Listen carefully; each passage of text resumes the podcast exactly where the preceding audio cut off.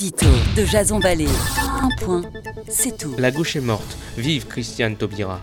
Elle ne voulait pas être une candidate de plus, mais elle a pourtant été désignée grande vainqueur de la primaire populaire aux 460 000 inscrits, organisée dans la plus grande opacité par ses soutiens officieux. Élue avec la mention bien plus qui n'indique en rien le nombre de suffrages exprimés, on insiste impuissant à l'épilogue de la gauche entamé depuis le premier jour du quinquennat de François Hollande. L'ancienne garde des Sceaux rendait hommage hier soir à Blum, Jaurès et Mitterrand, mais elle est loin de leur arriver à la cheville. Rappelons son score à l'élection présidentielle de 2002, 2,32% des voix. Un scrutin où trois candidats exprimés leur opposition à y participer ont été inscrits contre leur gré à ce qui n'est autre que la plus grande mascarade démocratique de l'année. Aujourd'hui, la gauche n'est plus irréconciliable, elle est morcelée, éclatée, désintégrée.